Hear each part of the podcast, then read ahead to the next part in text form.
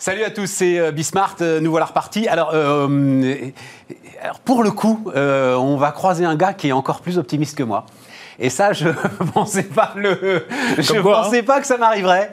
On va croiser un gars encore plus optimiste que moi. Et puis après, alors, on va discuter avec une chef d'entreprise qui, elle, a un réel coup de blues. Pas pour elle, pour ses équipes, ses équipes très jeunes. Vous verrez.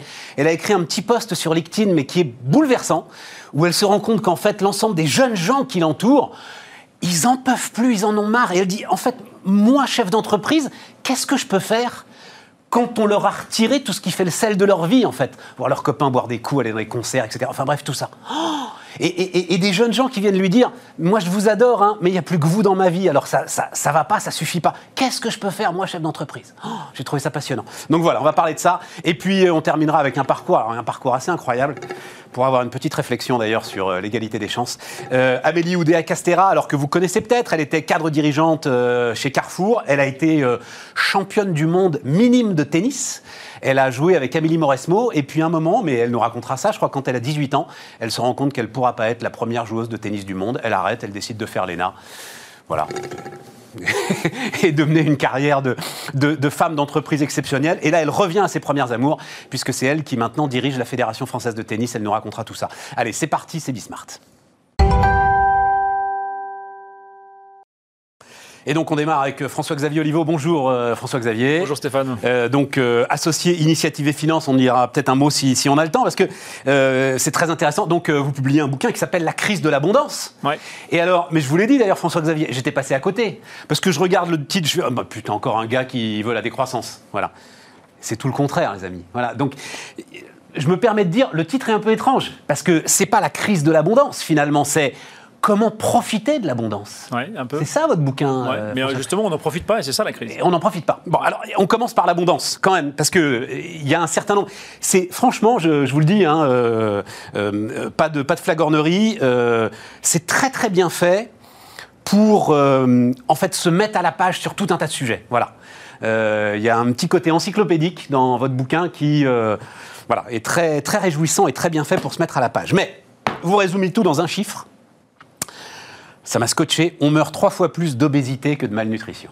C'est dingue, hein dans le monde. Dans le monde. Dans le monde. Ça résume. Pour vous, ça résume en fait. Oui, ça résume la crise de l'abondance. En fait, on a nos crises en fait proviennent du fait qu'on ne maîtrise pas une abondance qu'on a réussi à conquérir, euh, j'allais dire à la force du poignet, grâce à l'innovation technologique depuis deux siècles. On a fait des progrès absolument inouïs. On, vit dans une époque que nos ancêtres euh, rêver en fait en réalité. On, vit dans un pays de cocagne moderne qui, qui, qui, qui pourrait être merveilleux et en fait on, qui est traversé par des crises. Et ce que j'essaie d'expliquer dans le livre, c'est que ces crises sont liées à notre incapacité à gérer cette abondance. À notre incapacité à gérer cette abondance. Et puis, alors, il y a cette phrase-là qui est en exergue d'un de vos chapitres. Pour la première fois dans l'histoire des hommes, l'offre a commencé à dépasser la demande. Ainsi est apparu un problème entièrement nouveau. Mais qui va donc acheter toute cette camelote? Ouais, C'est une phrase de Yuval Harari et ça, oh, résume très bien. Elle, est incroyable, cette phrase. Magnifique. Mais ça veut dire quoi? Ça veut dire qu'aujourd'hui, en fait, le marketing est là pour cette société de consommation hein, que dénonçaient certains de nos parents, c'était le grand truc des années 70, hein, la société de consommation, elle est maintenant digérée, c'est-à-dire on en a une sorte d'indigestion, euh, François bah, C'est surtout qu'on a la capacité de, produire absolument tout ce qu'on veut. En fait, en réalité, on est passé d'un monde où depuis la nuit des temps, c'était l'offre qui limitait la, consommation. On, achetait une voiture à partir du moment où elle était noire et, on n'avait pas le choix, en fait. et, aujourd'hui, c'est le contraire. Aujourd'hui, d'ailleurs, l'après-Covid, c'est un problème de demande, en fait. On a un problème de demande, il faut que la demande vienne, mais, l'offre, elle est là. en fait, on sait produire. Ce que j'explique dans le livre, c'est qu'on a la capacité de travail, on a le capital, on a les ressources naturelles, on a les production. On va y aller, attendez, on va y aller, on va y aller, mais vous êtes, c'est très intéressant ce que vous dites, et c'est ça aussi sans doute, peut-être même encore plus la racine de la crise. Ça touche pas que les biens matériels. Non ça touche aussi l'immatériel. Oui, les services, les biens, tout, tout. On, est, on a aujourd'hui une capacité. L'information, bien sûr. Bah, l'information, c'est, on est dans une abondance d'informations inouïe. Enfin, je, on peut pas, on, est incapable de consommer le, centième ou le millième de toute l'information qui est produite et euh, on, est, on est saturé. Et ça, ça nous perd bah, ça nous perd parce qu'on a, on a, du mal à s'y retrouver en fait. Enfin, on, a un problème de surinformation, pas de sous-information aujourd'hui. C'est de faire le tri en fait et, d'arriver à analyser quelle est la bonne information parmi, le, parmi la, la masse qui nous déborde. L'information, le divertissement et donc derrière quoi une, une sorte de sentiment permanent d'insatisfaction Oui, peut-être, mais, mais, enfin, c'est, effectivement, il y a effectivement cette logique de potentiellement d'insatisfaction, euh, mais, mais, mais il y a plus, il y a plus grave que ça en réalité. Il y a vraiment des, des outils structurels de gestion de l'économie qui ne sont pas du tout adaptés en fait. Mais c'est intéressant d'ailleurs, parce que pour reprendre la première phrase, je, je sais- enfin, j'ai vu ce néologisme d'infobésité qui correspond tout à fait dans l'aspect euh, immatériel à, euh. À ce que vous décrivez dans l'aspect matériel. On meurt trois fois plus d'obésité que de malnutrition. Il est, il est, enfin, il est verrouillé ce chiffre-là. Ah il, oui, est, il est oui, sourcé. oui, il, est- je- il y a, il y a une, belle, Ça doit- ça doit être- ça il y a doit une être- belle bibliographie. hein, donc je vous fais non- confiance, mais non, normalement, ça doit être sourcé. ouais. Je, je, je, je vous poserai pas de tête vous la source, mais, mais ça, doit être, ça doit être dans les notes. Ouais. Et alors, ce que vous dites, c'est l'effondrement de la rareté n'aura pas lieu. Parce que Ouais. moi, c'est ce que j'entends beaucoup. C'est finalement la planète va nous contraindre. Et en fait, elle nous contraint, mais sous une forme. euh, en fait, il, faut, il faut relire en fait le- le- toute la logique sur la, fin de la croissance. Et il y avait plusieurs scénarios dans, dans, dans, dans ce livre de 72 sur la, sur la fin de la croissance. Un premier C'est quel scénario. livre de 72 sur la fin de la croissance? Parce que moi, je connais Malthus, à la limite, dans le. Non, mais c'est. mais c'est- Les limites, de, 1972. les limites de la croissance. Le livre. Sur les limites de la croissance, en fait, il y avait plusieurs scénarios d'effondrement des époux Meadows. En fait, plusieurs scénarios d'effondrement. Le premier, c'était on va arriver au bout des ressources de la planète et on, on- on va s'effondrer comme ça. En fait, ça, non, ça marche pas. Ça, ça on n'y arrive pas. Ça, c'est Malthus, c'est euh, les Anglais en Herring. 1850, on était persuadés avec le charbon, Complètement. etc. Euh, euh, Et, et en fait, ce qu'on s'aperçoit, c'est qu'en fait, les réserves qu'on a identifiées, ce qu'on appelle les réserves, on a plus de 30 ans de réserves, en fait, ce sont uniquement l'infime partie de, la- de- de- de nos ressources qui sont identifiées, mais en réalité, il y en a beaucoup plus que ça. Et en réalité, on, on- on- on pensait, moi je me souviens, j'étais en sixième en, en 1980, et ma prof d'histoire géo me disait, dans 20 ans, on n'aura plus de pétrole. Mais ça m'a traumatisé, j'étais complètement terrifié. En fait, on en consomme deux fois plus qu'à l'époque. Alors, il faudrait que je retrouve la date. Je crois que c'est 93-94. C'est un documentaire choc euh, que fait Canal+, je m'en souviens très bien, sur la fin du pétrole. C'était une évidence. Ouais. Voilà, il n'y a plus de pétrole. Ouais, il n'y a plus de pétrole. Et, et- et c'était, évident et, ça allait s'effondrer. Et dans les années 2000, il y a des prévisions du pétrole à 350 dollars le baril. Enfin, des- ça fait 40 ans qu'on dit qu'il n'y aura plus de pétrole. Et en réalité, non seulement on en consomme deux fois plus, mais en plus, il est deux fois moins cher qu'en 1970. En 1970, vous achetiez un litre, un litre d'essence à 1 franc 10 avec un SMIC à 3 francs 50. Donc vous, il fallait travailler 20 minutes pour acheter au SMIC un litre d'essence et aujourd'hui il faut travailler 10 minutes puisque le SMIC est à 9 euros Malgré les deux chocs malgré pétroliers. les deux chocs pétroliers et malgré un petit peu de taxation, on va dire, sur l'essence euh, que, que- Ah oui, qui- en plus, mais c'est- c'est l'essence, c'est pas Ah le oui, pétrole. Non, non, Ah, c'est bah, bah, TTC. Je parle de l'essence TTC. Malgré la taxation et malgré les deux chocs pétroliers, on, on, on- l'essence deux fois moins cher aujourd'hui qu'il y a 40 ans. Et en plus, on roule deux fois plus avec, parce qu'en plus, elle a une meilleure autonomie et elle pollue moins. Et donc, en fait, on a craint en fait qu'on n'allait pas avoir assez de choses pour vivre. En fait, on en a. Et c'est sur- c'est la surconsommation de ça qui nous pose un problème. C'est le réchauffement climatique, c'est la dégradation de la biodiversité et des écosystèmes. Donc là, on a un énorme sujet, un vrai sujet planétaire de limite de la planète, mais qui n'est pas lié à la rareté, qui est lié à l'abondance. Ouais. C'est parce qu'on surconsomme qu'on détruit notre planète. C'est pas du tout. on- n'est pas dans un monde, dans un manque de ressources. En réalité, quand vous faites le calcul des, des- des ressources minérales de la Terre, etc., on a Alors plein voilà, c'est ça. Vous faites tout un chapitre sur Ouais. ces terres rares qui ne le sont pas. Mais non. Elles sont pas du tout rares, les terres rares. Enfin, c'est- c'est- elles sont très mal nommées. Vous avez une production mondiale de terres rares de 200 000 tonnes annuelles. Vous avez 120 millions de tonnes de réserves, c'est-à-dire identifiées. Ouais. Euh, donc 600 ans de réserves identifiées. Et, et- et- et si on cherche, on va en trouver d'autres. Parce que Voilà. la, la composition de la croûte terrestre, c'est- c'est des millions de fois plus que ça. C'est ça. Et, vous décrivez bien le. le- alors, c'est parce qu'ils ont été très prudents là-dessus, les Chinois. À un moment, on dit Ah mon Dieu, ils vont euh, tenir le monde entre leurs mains par à cause des terres rares. Ils ont fait s'envoler les prix et donc se rouvrir les mines. Quoi. Les Australiens se sont deux- mis à aller en chercher deux- ce qu'ils. Exactement. Ouais, c'est ça. Et en 2012, ils ont essayé de serrer, le- serrer le truc, ça n'a pas du tout marché. En fait, euh, les, les cours ont monté pendant, pendant quel- quelques mois, ils se sont recassés la figure. Les Australiens, les que les Australiens ont ouvert les mines en fait Voilà. qui- Et, aujourd- et aujourd'hui, ils avaient 80% de part de marché sur le marché en 2012, ils en ont 55 aujourd'hui. Bon, et donc ça n'a pas marché leur truc. Et, donc effectivement, le, le- le- le mythe de la Chine qui bloque les terres rares, en réalité, c'est complètement sur, euh, su- surestimé en fait. Et, et on n'a on pas. Il peut y avoir des questions de tension. Aujourd'hui, il y a des tensions sur les matières premières. Actuellement, les matières premières sont, sont- les prix sont volés depuis quelques mois, mais ce sont les tensions qui sont liées à la remise en place des supply chains. Après, Tout à fait. Voilà. On n'est pas du tout sur une rareté structurelle, pas Non. du tout, du tout. En revanche. L'abondance, la surconsommation, oui, là, il y a de la destruction des écosystèmes, il y a des impacts euh, sur la biodiversité, il y a, des, il y a un réchauffement climatique. Donc, donc c'est bien l'abondance qui pose le problème de la crise de la Terre, c'est pas du tout la rareté. Et tout ça, alors vous l'avez dit d'un mot, effectivement, dans une ambiance de déflation. Ouais. Alors, ouais, vous avez parlé de l'essence. Moi, j'ai chopé un, un- un exemple qui va droit au cœur de ma très très lointaine vie d'adolescent. Le prix d'un 33 tours en 75, c'est vrai que c'était 50 francs. Je me souviens très très bien de ce prix, c'était 50 francs. Et c'est à peu près, oui, euh, aujourd'hui, 5 mois d'abonnement pour euh, 50 millions de titres, 350 millions de titres, je sais pas combien il y a de millions de titres sur Deezer, Spotify, euh, Tout ce que vous- Apple Music, enfin tout ce que vous pouvez. voilà. Vous, vous, pouvez, vous ne pourrez jamais écouter, donc voilà, c'est sidérant. ouais. C'est dingue, hein Et on n'a pas conscience de ça en fait, euh, On a oublié. de, ce qu'on vit dans un pays, euh, voilà, On a oublié. dans une civilisation de cocagne. On a oublié, mais euh, en 75, vous aviez la chaîne unique quasiment, ou peut-être deux chaînes ou trois chaînes de noir et blanc, et, et- et là, vous avez, euh, enfin, je je- j'ose même pas décrire l'offre de audiovisuel que vous avez. Ouais. Le loisir, depuis 40 ans, ça a juste explosé, quoi. On est dans une abondance totalement inimaginable il y a 40 ans. Oh, on n'est pas loin d'avoir euh, tout à fait le même âge. On allait à la Fnac, on écoutait les Ben disques et on savait qu'on pourrait en acheter qu'un seul dans le mois. Exactement. Et fallait choisir. Et fallait choisir. Mon Dieu, c'était Exactement. c'était un truc de dingue. Et ben ouais, ben non, là, non. Euh, donc, euh, cette crise de l'abondance n'est pas une crise de production, crise de consommation. Mais encore une fois, est-ce que euh, vous y mettez quelque chose de... Alors, j'ai pas envie de dire moral, mais le fait que notre... euh, euh, ce que nous sommes euh, n'est pas programmé pour vivre dans l'abondance. Et que c'est ça qui... Notre métabolisme, voilà, je vais dire ça comme ça. Je, je, Et c'est ça qui fait que on n'y arrive pas à se réjouir. Je, je suis pas assez, je suis pas neuropsychologue ou. Non, Ouais, et vous voyez avez pas. Non, mais vous auriez pu, comme vous avez vraiment, euh, vraiment bossé Oui, pour écrire le truc. Euh, ouais, ouais, non, vous êtes resté ouais. dans le chèque économique. Je suis resté dans, dans- dans le côté économique, qui est Ouais, plus mon, mon, mon, mon- moteur et ma- zone de confort. Et je, Le côté chasseur-cueilleur, tu vois, qui à un moment peut plus, a plus rien à chasser, a plus rien à cueillir. Ce qui est sûr, ce qui est sûr, c'est que c'est un changement de, de paradigme et de logique, mais complètement hallucinant. C'est-à-dire qu'on a effectivement vécu dans la rareté depuis des millénaires et que c'est hyper dur de s'adapter à un monde qui s'est inversé à ce point-là où la, la capacité de production a dépassé la demande.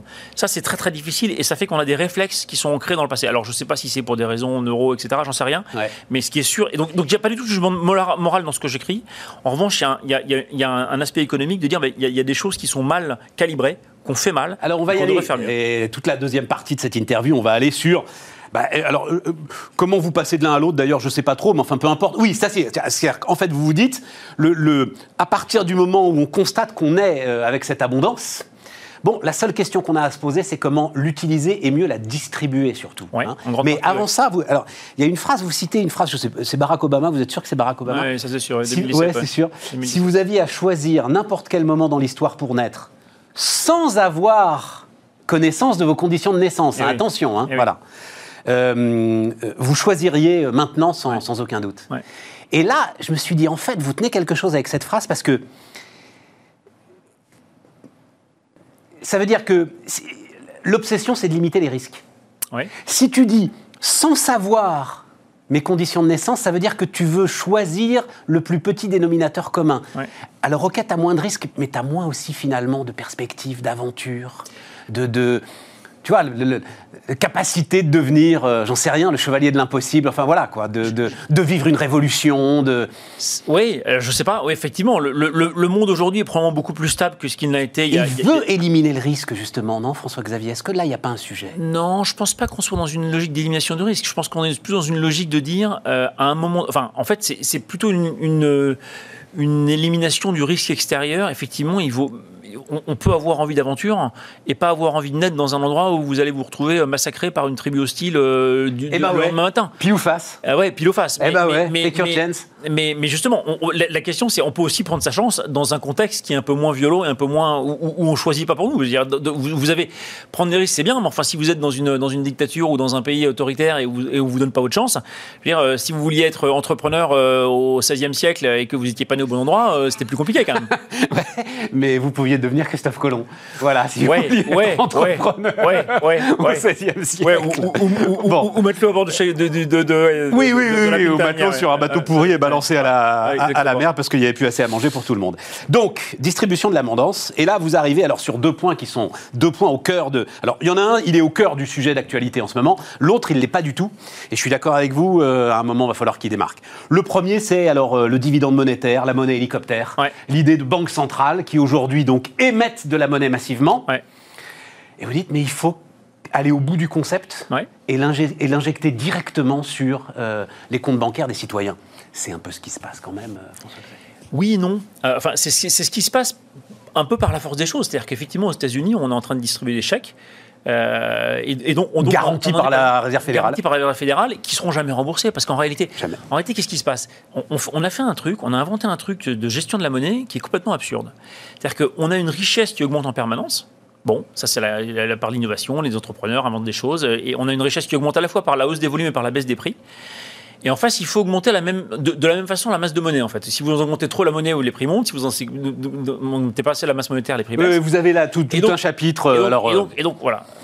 On, on- on- on bien complexe Ouais, sur l'inflation, la masse. sais, non, mais il faut, mais- il faut, mais- il faut. mais voilà, on Je en- préviens juste, voilà, sur l'inflation, la masse monétaire. Et Mais effectivement, on augmente effectivement. Mais on est aussi sur une abondance de monnaie. Voilà. Et on, et on crée une abondance de monnaie. Le seul truc, c'est qu'on la crée par la dette. Et la dette, c'est une monnaie provisoire. C'est-à-dire que c'est vous émettez de la dette et elle va être remboursée. Et donc, en fait, on compense une création de richesse permanente par une monnaie temporaire. Vous croyez pas que c'est une fausse dette? Bah, ça une espèce de. et- Comme vous l'avez dit, elle sera jamais remboursée, tout le monde le sait. Et- et bien- voilà, c'est un espèce. Voilà, donc on, on- Bien sûr une on dette, tamponne une le, dette. mais- le problème de ça, c'est quoi? C'est que vous ne l'envoyez uniquement à ceux qui peuvent emprunter, donc ceux qui sont riches. Et là, et là vous créez des inégalités. Ouais. Et là, vous créez des inégalités parce que vous réservez l'émission monétaire, qui effectivement est une, une émission de monnaie paire, à des gens qui ont déjà de l'argent. Ouais. Et donc, vous creusez les inégalités. Et donc, tout le monde tape sur le libéralisme en disant le libéralisme, c'est pas bien, ça creuse les inégalités. En fait, c'est le dispositif le plus anti-libéral du libéralisme, qui est la création monétaire par la dette, qui est pas du tout euh, quelque chose qui a été conseillé par les grands libéraux, les Hayek, etc. Pas du tout. C'est ce dispositif-là qui creuse, en fait, Ah les bah eux, de toute façon, ils veulent pas de banque centrale. Eux, voilà. ouais, et donc, et et en fait, et ça c'est le premier problème, c'est que vous creusez l'inégalité. Le deuxième problème, c'est que vous mettez l'État au Et ça se centre. voit, non, mais juste parce qu'on en parle beaucoup et ça se voit dans le prix des actifs, l'immobilier, enfin voilà, l'ensemble le de ces éléments. En fait, le patrimoine, exactement. Vous surévaluez le patrimoine, effectivement. Donc les, les, les rentiers, entre guillemets, enfin, on est tous rentiers, hein, mais, mais, mais tous ceux qui possèdent du patrimoine le voient s'apprécier, y compris dans la crise. Aujourd'hui, on est, on est, on est sur, le, sur voilà, une appréciation de l'immobilier, des actions, etc., dans une situation où la crise économique est, est monstrueuse. Et en fait, vous creusez effectivement les inégalités, ça c'est le premier problème. Et le deuxième problème, c'est que vous mettez l'État au centre du jeu. C'est-à-dire que, en fait, en gros, à une époque, vous aviez les électeurs qui voulaient des sous, puis vous avez les banquiers qui disaient, oh là, attention, si vous donnez trop de sous, les taux d'intérêt vont monter. Là, les banquiers disent, ah non, non, mais les gars, allez-y, allez-y.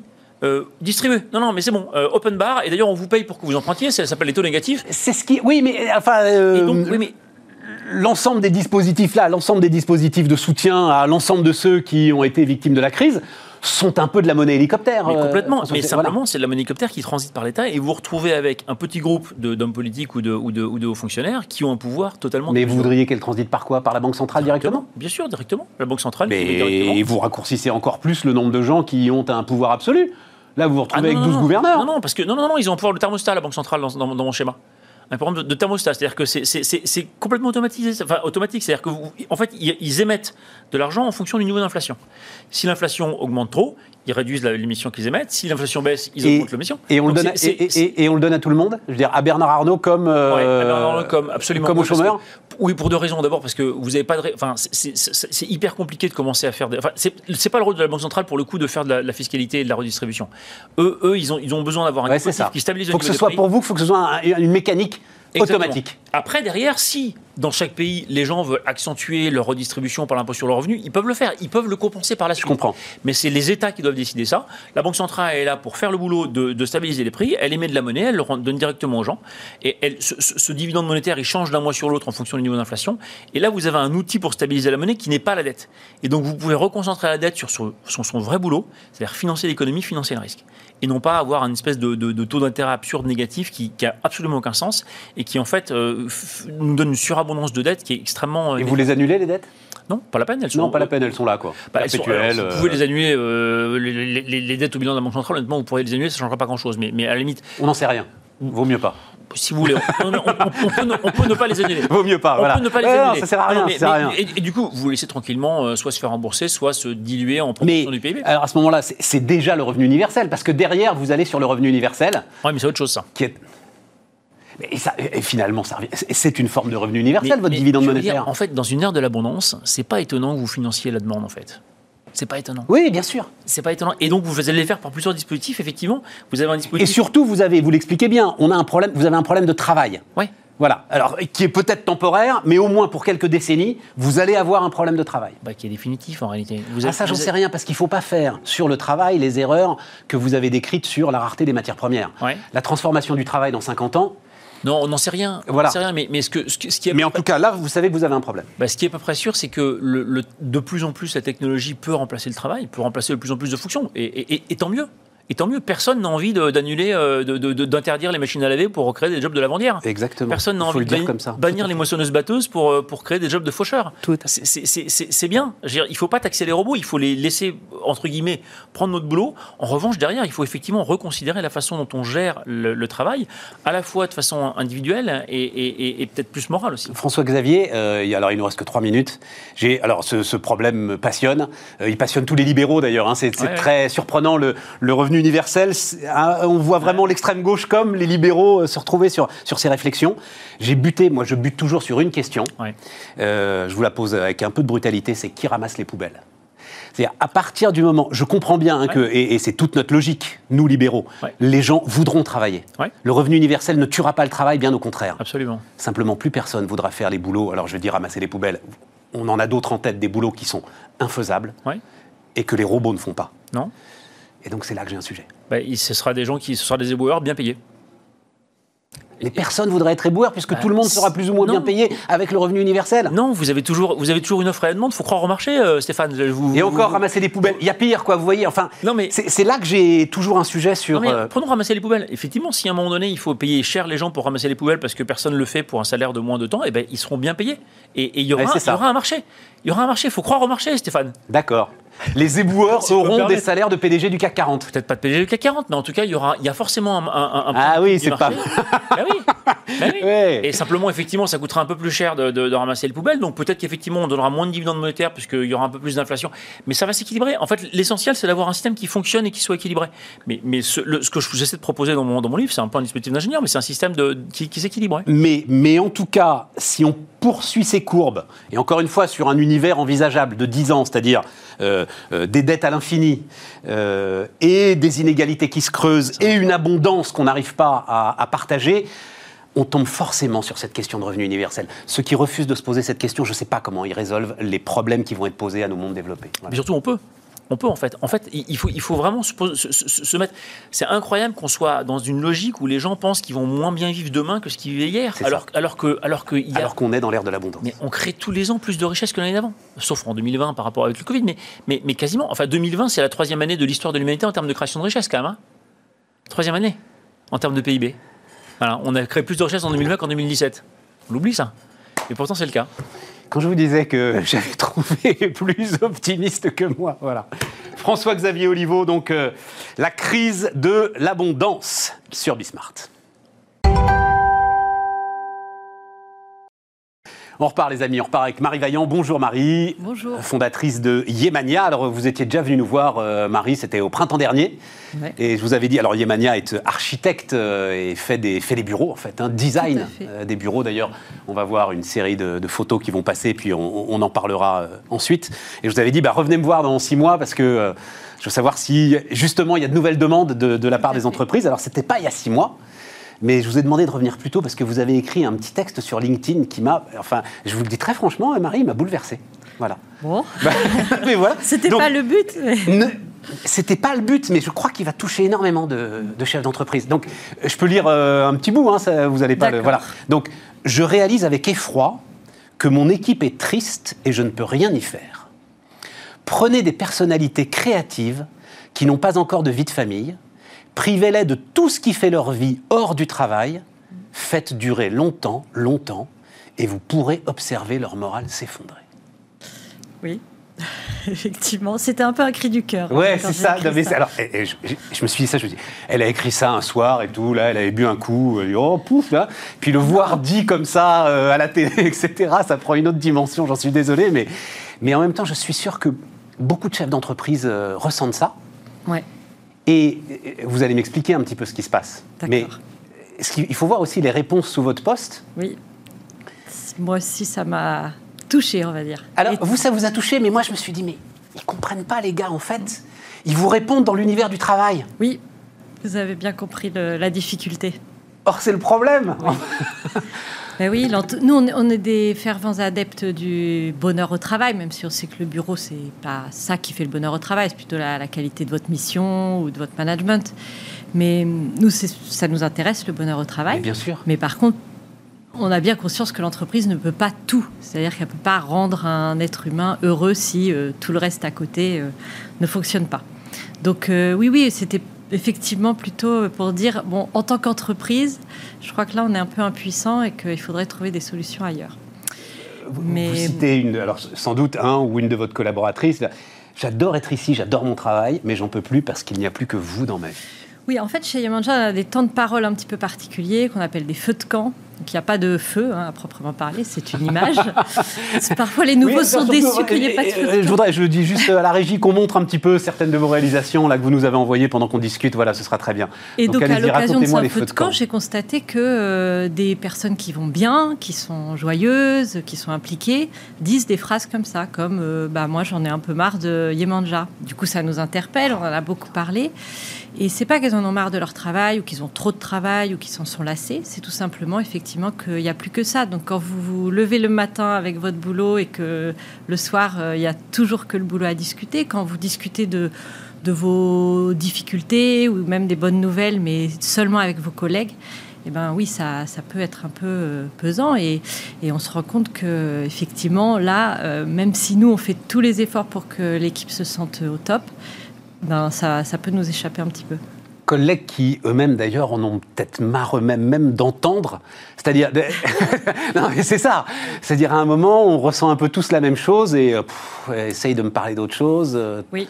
Alors bon, nous on a de la chance parce qu'on est un métier où on n'est pas en full télétravail. On a la chance de justement, il y, y, a des projets en ce moment, donc on a la chance de parler avec des entreprises. Donc ça permet de, à chaque fois, tous les jours, je dirais, d'avoir des nouveaux interlocuteurs, d'aller visiter des chantiers. Donc ça, ça nous sort. Oui, on a besoin de, de sortir mais... Et effectivement, euh, j'ai beaucoup de, chefs d'entreprise autour de moi et, euh, et, qui sont obligés de dire à des gens bah non, il faut pas que tu viennes au bureau, tu peux pas venir tous les jours, c'est pas raisonnable sur le plan sanitaire. c'est ça. Et il y a des personnes qui en ont envie. Et ils en peuvent plus. Bah il y en a qui ont vraiment envie de venir au bureau. c'est ça. Oui, oui c'est ce que j'ai entendu euh, aussi. Hein, On est obligé de les tenir, de les retenir, presque de fermer à clé. De... tout à fait. c'est ça. Donc, Non, parce que et, et les réponses qu'on vous fait, c'est alors c'est touchant, mais c'est des solutions de coaching, par exemple. Oui. Mais non. Euh, oui, nous on est assez, on est assez bien outillés. On a une. Je, sais qu'en cette période, il y a plein de gens qui ont qui ont vraiment développé beaucoup de créativité, beaucoup d'idées pour faire du team building à distance. Vous recevez chez vous des choses. Après, vous pouvez les faire une activité en commun à distance, etc. Bon. Nous, on est une petite boîte, euh, ça ne nous correspond pas tellement. Et donc, effectivement, on va plutôt chercher euh, ailleurs. Donc, bah, beaucoup d'écoute, beaucoup d'humains comme toujours, et essayer de, comprendre ce qui se passe, de donner euh, une vision pour le futur. Euh, euh, peut-être qu'à l'été, nous serons libres de reprendre la vie comme avant, et d'ici là, bah oui, de, tenir le cap et d'essayer de, se réjouir. Et, vous savez, Marie, je réfléchissais, on peut même pas aller, nous qui avons un certain âge, on peut même pas aller puiser dans notre expérience. Parce que. C'est inédit. C'est inédit. Mm. Mais du coup, c'est intéressant aussi. Enfin, si, j'essaie d'être optimiste, c'est intéressant sur le rôle de l'entreprise. Parce que l'entreprise ne peut pas tout, mais là, on voit qu'elle a vraiment un rôle à jouer dans, dans la vie de, de tous les gens qui, qui ont un boulot. Est-ce que vous savez, il était là d'ailleurs il n'y a pas très longtemps, euh, donc Orange, après la terrible crise de ressources humaines qu'ils avaient traversée, euh, il y a maintenant sans doute une bonne dizaine d'années, mmh. euh, avait écrit un contrat social. Euh, Bruno Metling, qui était le DRH d'Orange, avait écrit un contrat social dans lequel il avait écrit en toutes lettres que l'entreprise devait garantir le bonheur de ses salariés. J'avais trouvé ça dingue. Oui, c'est garantir le bonheur, ah c'est fort. Mais en tout cas, euh, garantir d'essayer ou d'y participer, d'amener sa pierre. L'entreprise, elle peut beaucoup parce qu'elle peut faire en sorte que euh, l'individu euh, apprenne des nouvelles choses, se développe, s'épanouisse, s'exprime, rencontre des gens. Enfin, c'est vrai que c'est un lieu où l'individu peut vraiment développer une part de bonheur. Bon, on peut pas, je pense, le, garantir. Et encore une fois, du coup, là, c'est ce que la, crise nous, nous montre. ben, ça ne suffit pas. Il faut aussi que le reste soit, soit solide euh, autour. Et est-ce que ça vous inquiète? Parce que bah, vous êtes en recherche de talent comme l'ensemble des entreprises en croissance, euh, voilà. Et ça vous inquiète finalement de, de perdre euh, des talents qui vous entourent, que mmh, vous avez participé à former? Aujourd'hui, non, parce que euh, bon, déjà toute l'équipe euh, dit euh, j'en ai marre, mais j'adore mon boulot. mais je reste avec vous, voilà. tout le monde a conscience qu'on est plutôt chanceux parce que justement on a des projets, parce qu'il se passe des choses, on a des bonnes nouvelles. Il y a une bonne ambiance, même si euh, c'est euh, pas. Enfin voilà, c'est. Oui, oui, trop bah, on l'a bien nous. décrit, on l'a bien Mais décrit. euh, il y a quand même une bonne ambiance. Il n'y a donc, plus que vous dans ma vie. voilà. bon. Donc oui, de dire ça à ses collègues, c'est assez fort.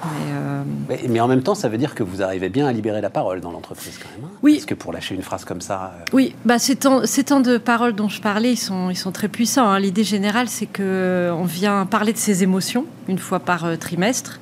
L'idée étant que si on vide son sac, si on exprime une tension qu'on a ressentie, elle est déjà euh, résolue euh, au moins à moitié. Et ça marche très bien.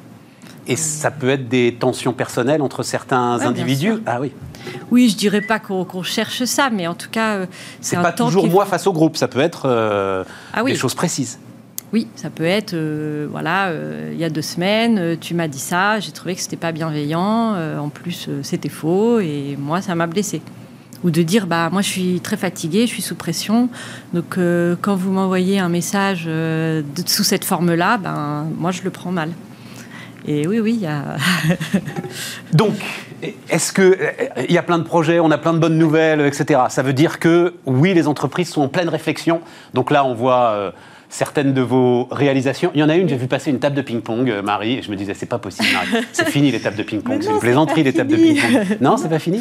Non, c'est pas fini. Après, euh, oui, le baby-foot il est stigmatisé, la table de ping-pong. Non, aussi. mais le ping-pong ça fait beaucoup de bruit et ça prend beaucoup de place. stigmatisé, c'est qu'en gros, en fait, ça tient lieu de tout ce que tu viens de décrire. C'est-à-dire, je mets une table de ping-pong et maintenant, euh, Non, non, tout le monde file droit. Non, non, non. Si on met une table de ping-pong, c'est que euh, y a une grande partie de l'équipe qui a envie de jouer à ça et qui a du sens et que- qu'ils vont vraiment tous ensemble, en tout cas un maximum de personnes de l'entreprise, euh, voilà, faire des tournois endiablés et que ça va vraiment euh, avoir quelque Apporter chose une cohésion. pour cette entreprise-là. Ouais.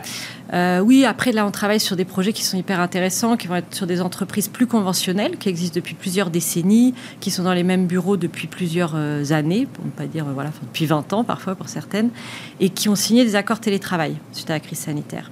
Et qui maintenant, du coup, se posent la, question du bureau. Voilà. Parce que quand vous signez un accord dans lequel euh, vos équipes vont être 30%, 50%, même 70% du temps chez eux, Bien sûr, il y a une opportunité de- d'optimisation des surfaces, mais il y a aussi la question de qu'est-ce qu'on vient faire au bureau. Et donc, c'est super intéressant de travailler avec des, équipes comme ça, qui ont des habitudes de travail euh, assez traditionnelles, et de les emmener vers euh, autre chose. Et donc, ça veut dire que ces entreprises-là, elles se mettent dans le temps long. C'est c'est pas euh, du télétravail jusqu'en septembre ou jusqu'en octobre. C'est-à-dire qu'elles sont Ouais. sur une réorganisation profonde de leur mode de travail. Oui, Ouais. mais je dirais même que c'est déjà décidé. C'est-à-dire Voilà, que nous, là, les- on a travaillé au premier trimestre 2021 avec plusieurs entreprises qui avaient signé leur accord télétravail. En fait, qui nous appellent suite à ça.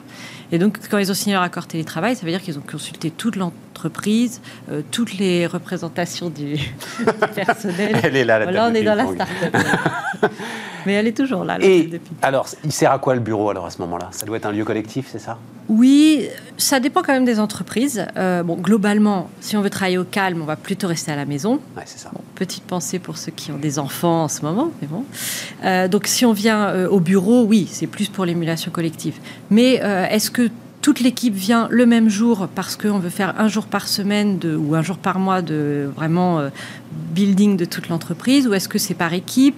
Est-ce qu'au contraire on veut mixer les équipes et donc il y a un calendrier qui instaure un roulement? Donc ça va vraiment dépendre de, de- des choix et des envies de chaque Et entreprise. ça, ça s'incarne dans euh, l'architecture enfin, Ah oui. ça- Ah oui, oui, oui. Oui, parce que hum, si, euh, déjà, si toute l'entreprise doit venir euh, le même jour, il faut qu'il y ait suffisamment de postes de travail pour tout le monde. Ensuite, euh, si vous faites des réunions longues, vous allez faire des réunions, euh, des salles euh, confortables, vraiment équipées pour rester assis longtemps. Si au contraire vous venez pour de la créativité, on va faire des salles où vous êtes debout, vous écrivez au tableau, etc. Donc oui, oui, ça, ça, ça, ça s'incarne pleinement. Et il va sortir, ah, mais de tout ça, il va sortir quelque chose d'assez positif alors, euh, Ah, en tout quand cas, je vous entends, parce que... Non, parce que, voilà, c'est- c'est... Le bureau aura changé. Nous, ce qu'on voit de positif, c'est que le télétravail, c'est le premier pas vers la confiance. Ouais. Et que, euh, du coup, les... je pense que globalement, on peut dire que tous les salariés vont être plus libres dans l'organisation de leur temps de travail et plus responsables dans leur utilisation du bureau. Et je pense que ça, oui, c'est très positif. Ça, ça rend le bureau plus intelligent. Voilà, et puis vous viendrez au bureau chercher un shoot de culture parce que on peut vous installer confortablement chez vous. Il y a plein de gens d'ailleurs qui proposent des services pour ça, mais on va quand même pas aller afficher euh, les valeurs de l'entreprise ou les dernières news dans votre salon. Donc quand vous venez au bureau, vous venez aussi vous, vous replonger un peu dans, dans l'énergie du groupe et dans la mission de l'entreprise. Bon. Et puis, euh, ça va bien se passer. Voilà. Hein. On est, on est optimiste. faut tenir le coup. Et surtout, jeunes gens, ne prenez aucune décision maintenant. Voilà. Hein, c'est ça le truc. L'expérience peut nous le dire. C'est pas la peine de se dépêcher de prendre une décision. Voilà, voilà, voilà, parce qu'on le prendrait pour de mauvaises raisons en fait. Voilà. Marie Vaillant, la fondatrice de Yemania, était euh, notre invitée sur Bismart.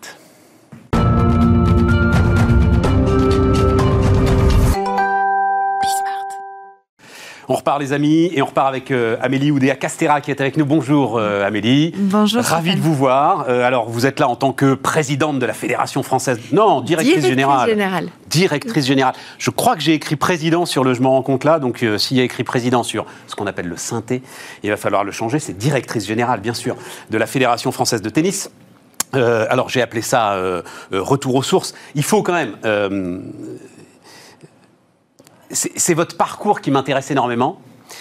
Et donc, euh, bah, ceux qui euh, connaissent la vie des entreprises, en fait, euh, vous connaissent comme cadre dirigeante chez Carrefour, AXA et puis Carrefour. Ceux qui connaissent le sport, hmm. vous ont peut-être connu comme vous avez été championne du monde minime à un moment. Vainqueur de l'Orange Bowl, exactement. Vainqueur de l'Orange Bowl. L'officieux championnat du monde.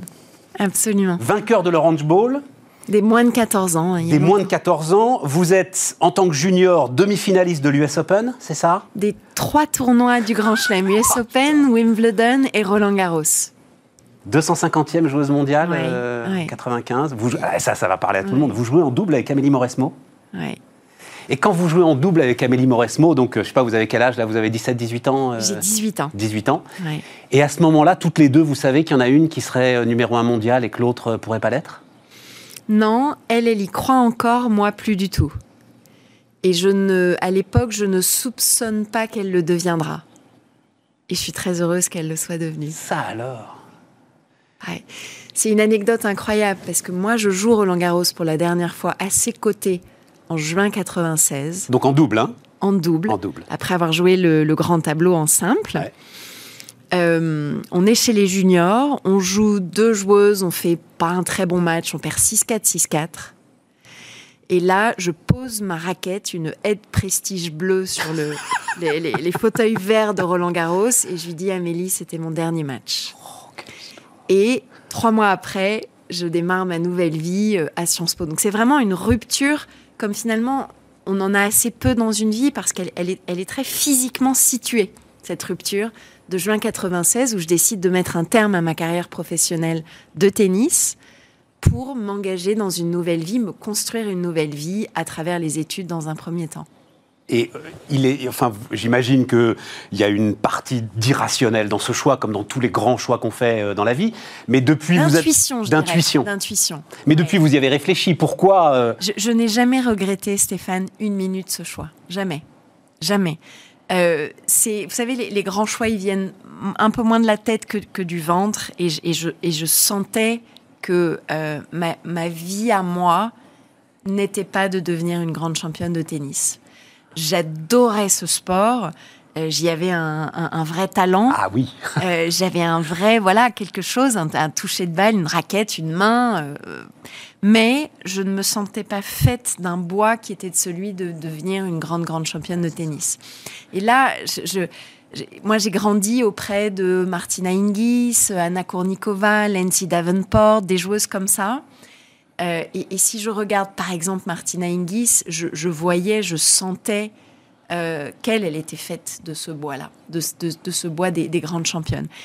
Maintenant, euh, c'est compliqué de savoir la justesse exactement de toute cette analyse Parce que votre question était très bonne tout à l'heure. Amélie Mauresmo aurait pu également se regarder euh, euh, Martina Hingis en se disant mais c'est une martienne, moi j'en suis pas encore là, etc. Et puis elle ne s'est pas découragée et elle a fait une carrière extraordinaire. voilà, c'est ça. Mais je pense que elle a été numéro un mondial à un moment. Elle a même été numéro un mondial, Amélie, absolument.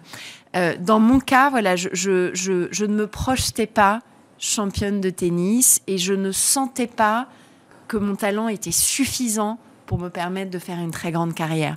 Or, c'est des vies ultra exigeantes avec beaucoup de pression, beaucoup de solitude dans les gares, les aéroports, les chambres d'hôtel, beaucoup d'attentes, beaucoup de renoncement aussi à la vie plus équilibrée d'une femme Mais bien jeune. sûr. Mais bien sûr. Et on se dit, il faut que vraiment que ça, ça en vaille la peine, quoi. Et voilà, moi, ma crainte, c'était que j'arrive à la force du poignet à me hisser peut-être à la 50, 60, 70e place, mais que je ne parvienne pas quand même suffisamment à exploser et donc que tout cet investissement et ces sacrifices soient justifiés. C'est super important parce que euh, à ce moment-là, alors vous avez la chance aussi d'être dans un univers familial où globalement, enfin je, euh, je- ne parle que de ce qu'on connaît, hein, des- des- de- de- du matériel, où tout va bien et où on vous met pas en fait la pression que l'on met parfois à certains jeunes champions pour réussir parce que c'est leur réussite qui va décider de l'avenir économique de euh, Ouais. la famille et même la famille élargie. Absolument. J'ai toujours eu la liberté de choix.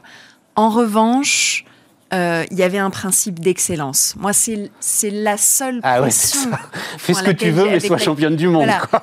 Fais ce que tu veux, mais fais-le bien, ce qui en fait voulait dire fais-le vraiment très très bien. voilà, c'est ça. Voilà. Donc, euh, je, je pense que ça, ça a probablement beaucoup, beaucoup porté sur mes choix. Ça, c'est c'est sûr. Mais j'ai eu beaucoup de liberté. Euh, et quand j'ai fait ce choix, ni mon père ni ma mère ne l'ont contesté. Ils n'ont pas du tout cherché à me convaincre d'en faire un différent.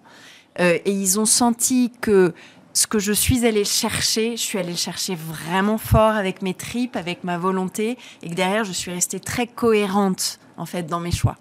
Est-ce que, alors c'est ma deuxième question, vous faites un parallèle? Il se trouve que moi je l'avais fait par hasard. J'ai rencontré je- euh, très très vite, mais elle est venue ici, euh, celle qui est aujourd'hui la présidente de l'ensemble des chambres de commerce euh, de France. Elle s'appelle Sonia Arroas.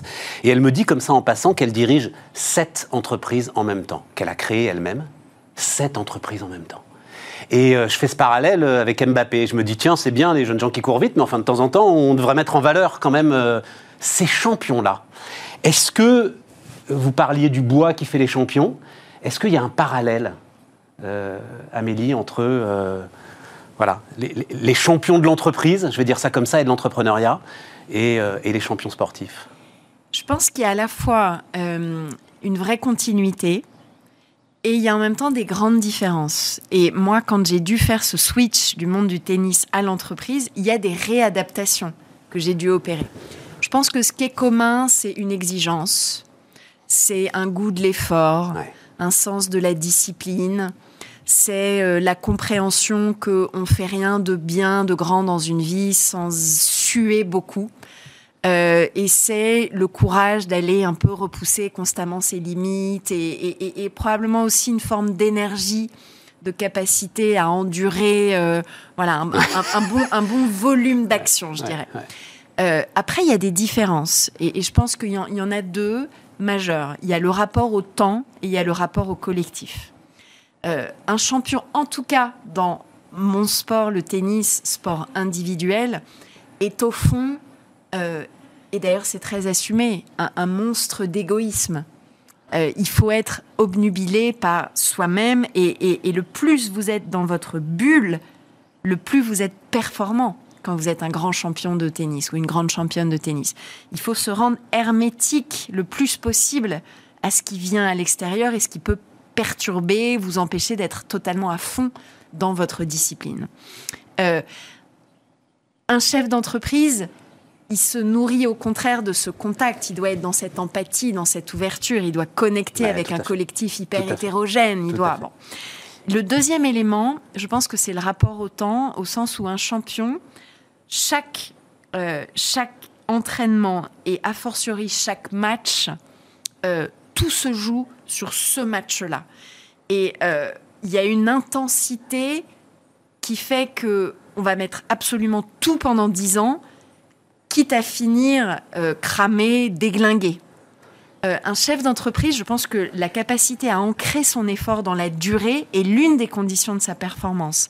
Et il est à la tête d'un collectif où les gens vont eux-mêmes avoir des niveaux de motivation, d'engagement un peu différents, euh, cette diversité. euh, et il ne peut pas imposer euh, une intensité extrême à l'ensemble de ce collectif. Donc il doit savoir Certains essayent. hein. jouer avec le Ouais. temps long, lui-même, probablement lui-même, être à fond, ou elle-même, probablement être à fond, mais savoir ancrer l'effort d'une entreprise dans, ce, dans, cette, durée, dans ce temps long, ça peut pas être un match 8-6 au troisième ou un, ou, un tie-break du troisième tous les vendredis soirs où on mouille la chemise au point d'être absolument épuisé.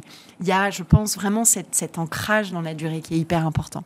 Euh, juste parce que vous l'avez dit, le champion qui euh, se crame, il, sait qu'il se crame. C'est-à-dire, euh, il est conscient que peut-être qu'il met son avenir en, en question, mais il s'en fout, il veut gagner il, sait que son corps va pouvoir le servir au maximum de son potentiel 30 à 35 ans. C'est rigolo parce que j'écoutais hier soir un podcast de, Marion Bartoli euh, sur un peu sa renaissance à travers son marathon de New York, etc. Et elle revenait sur l'état physique dans lequel elle était à l'issue de sa carrière. Et elle, était, elle avait un, un tendon qui était pété à l'épaule. Elle ne pouvait plus arriver à frapper dans la balle.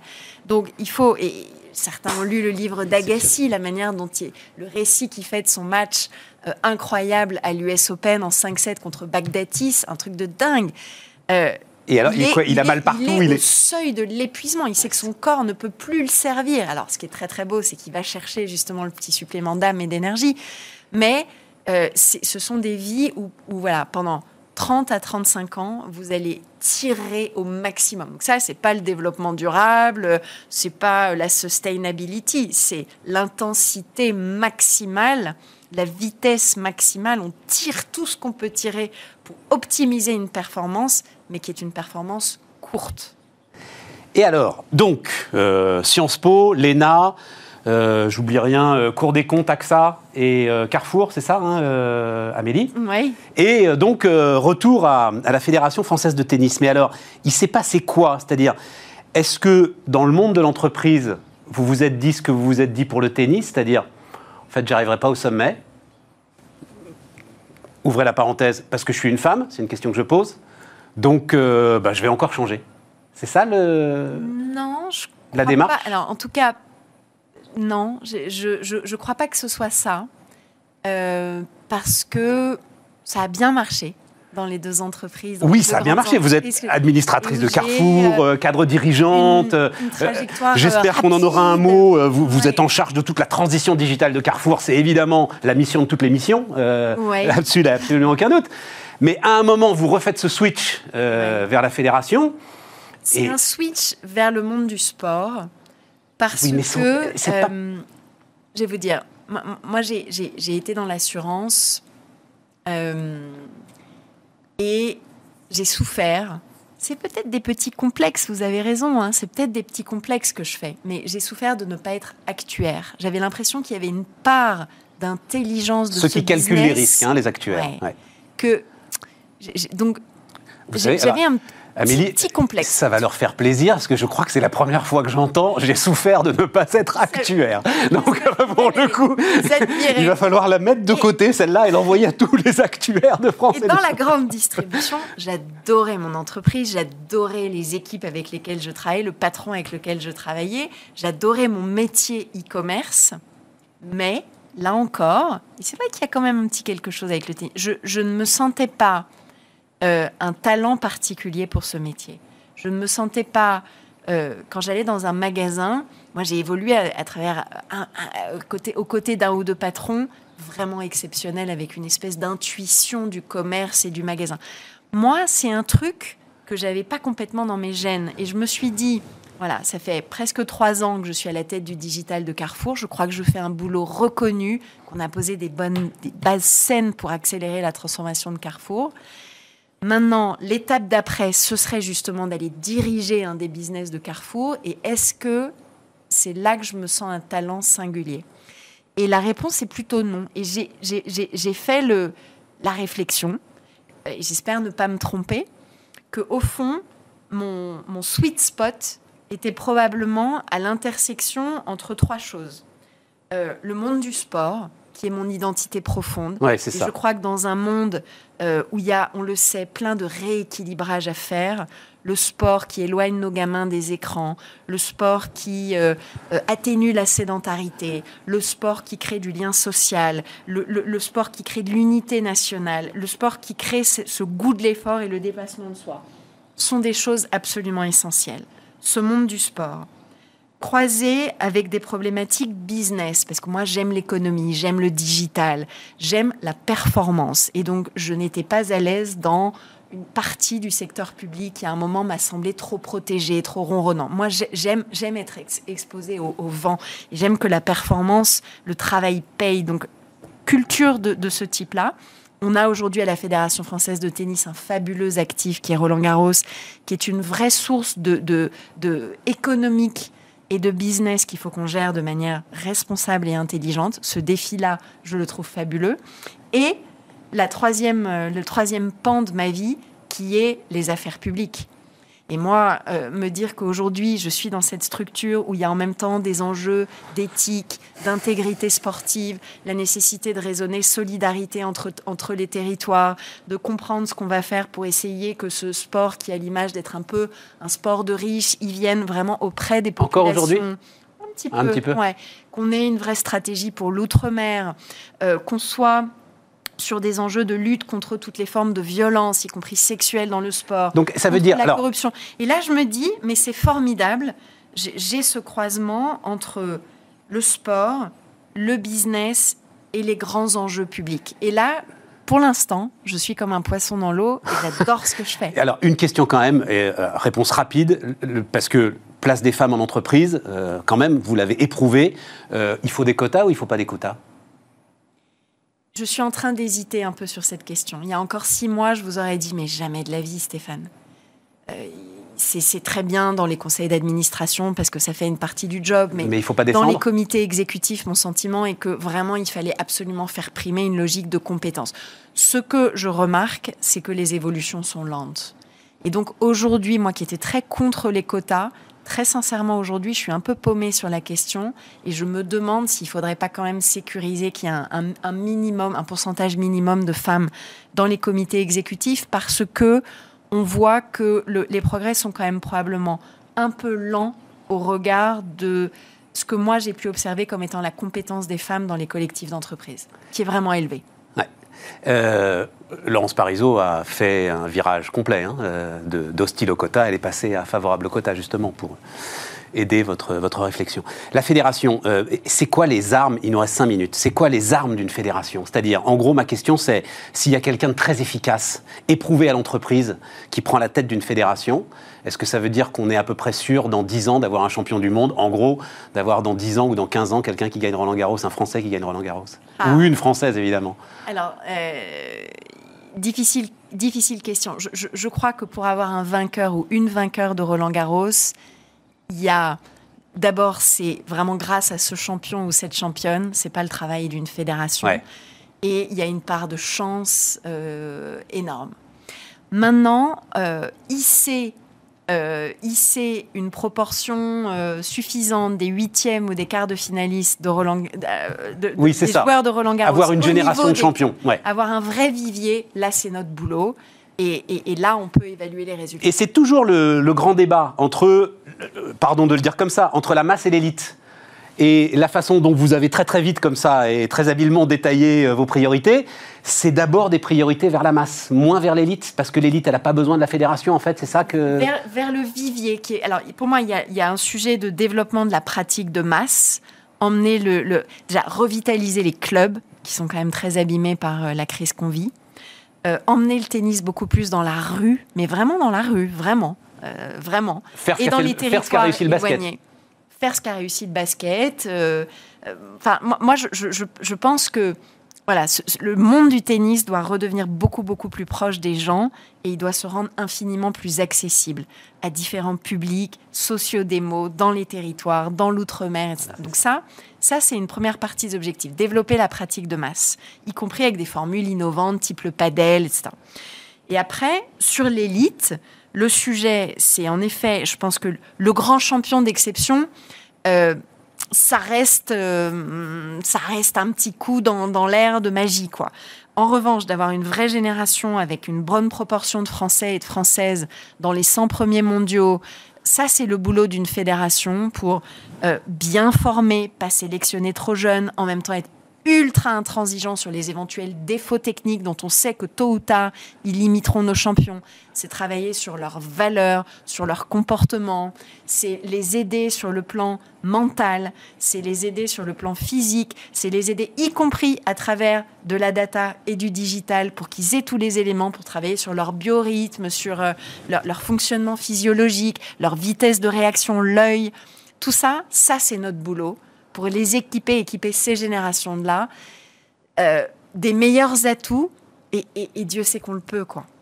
Euh, pour qu'ils ils aillent au bout, bout, bout, bout, bout de leur potentiel. Après, si on arrive à avoir un petit Yannick Noah, c'est extraordinaire. Et, notre job, ce sera, voilà, ce sera d'arriver à, à, faire vivre la légende après.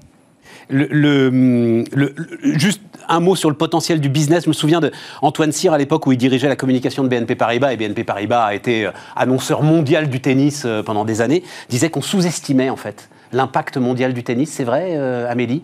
Qu'en fait, c'est l'universalisme du tennis. Lui, il le mettait même au-dessus du football. et il m'avait donné des exemples, c'est vrai, qui étaient surprenants, notamment en Asie.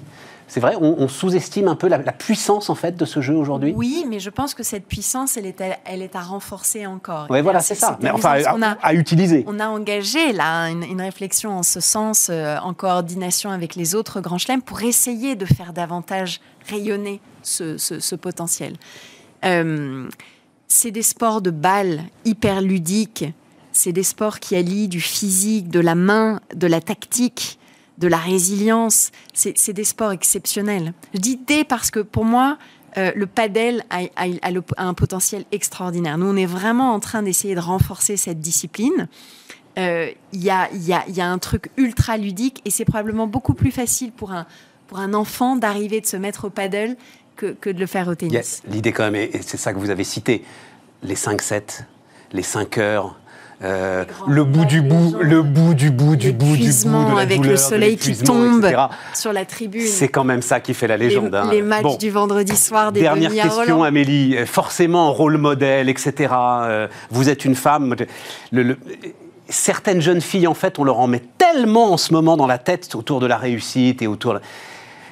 J'ai l'impression quand on vous regarde là et qu'on voit ce discours, c'est n'écoute que toi finalement.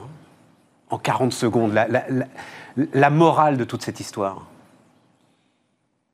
Waouh euh, euh, Non, mais ne vous sentez obligé de rien. Quoi. Euh, oui. merci de le, dire comme ça. non, mais je vous en bien comme ça, je vous en prie, je vous en prie. boss, boss, préserve tes valeurs, ancre-toi, et ce que tu vas créer sera beau. Voilà les amis, c'était Bismart et on se retrouve demain.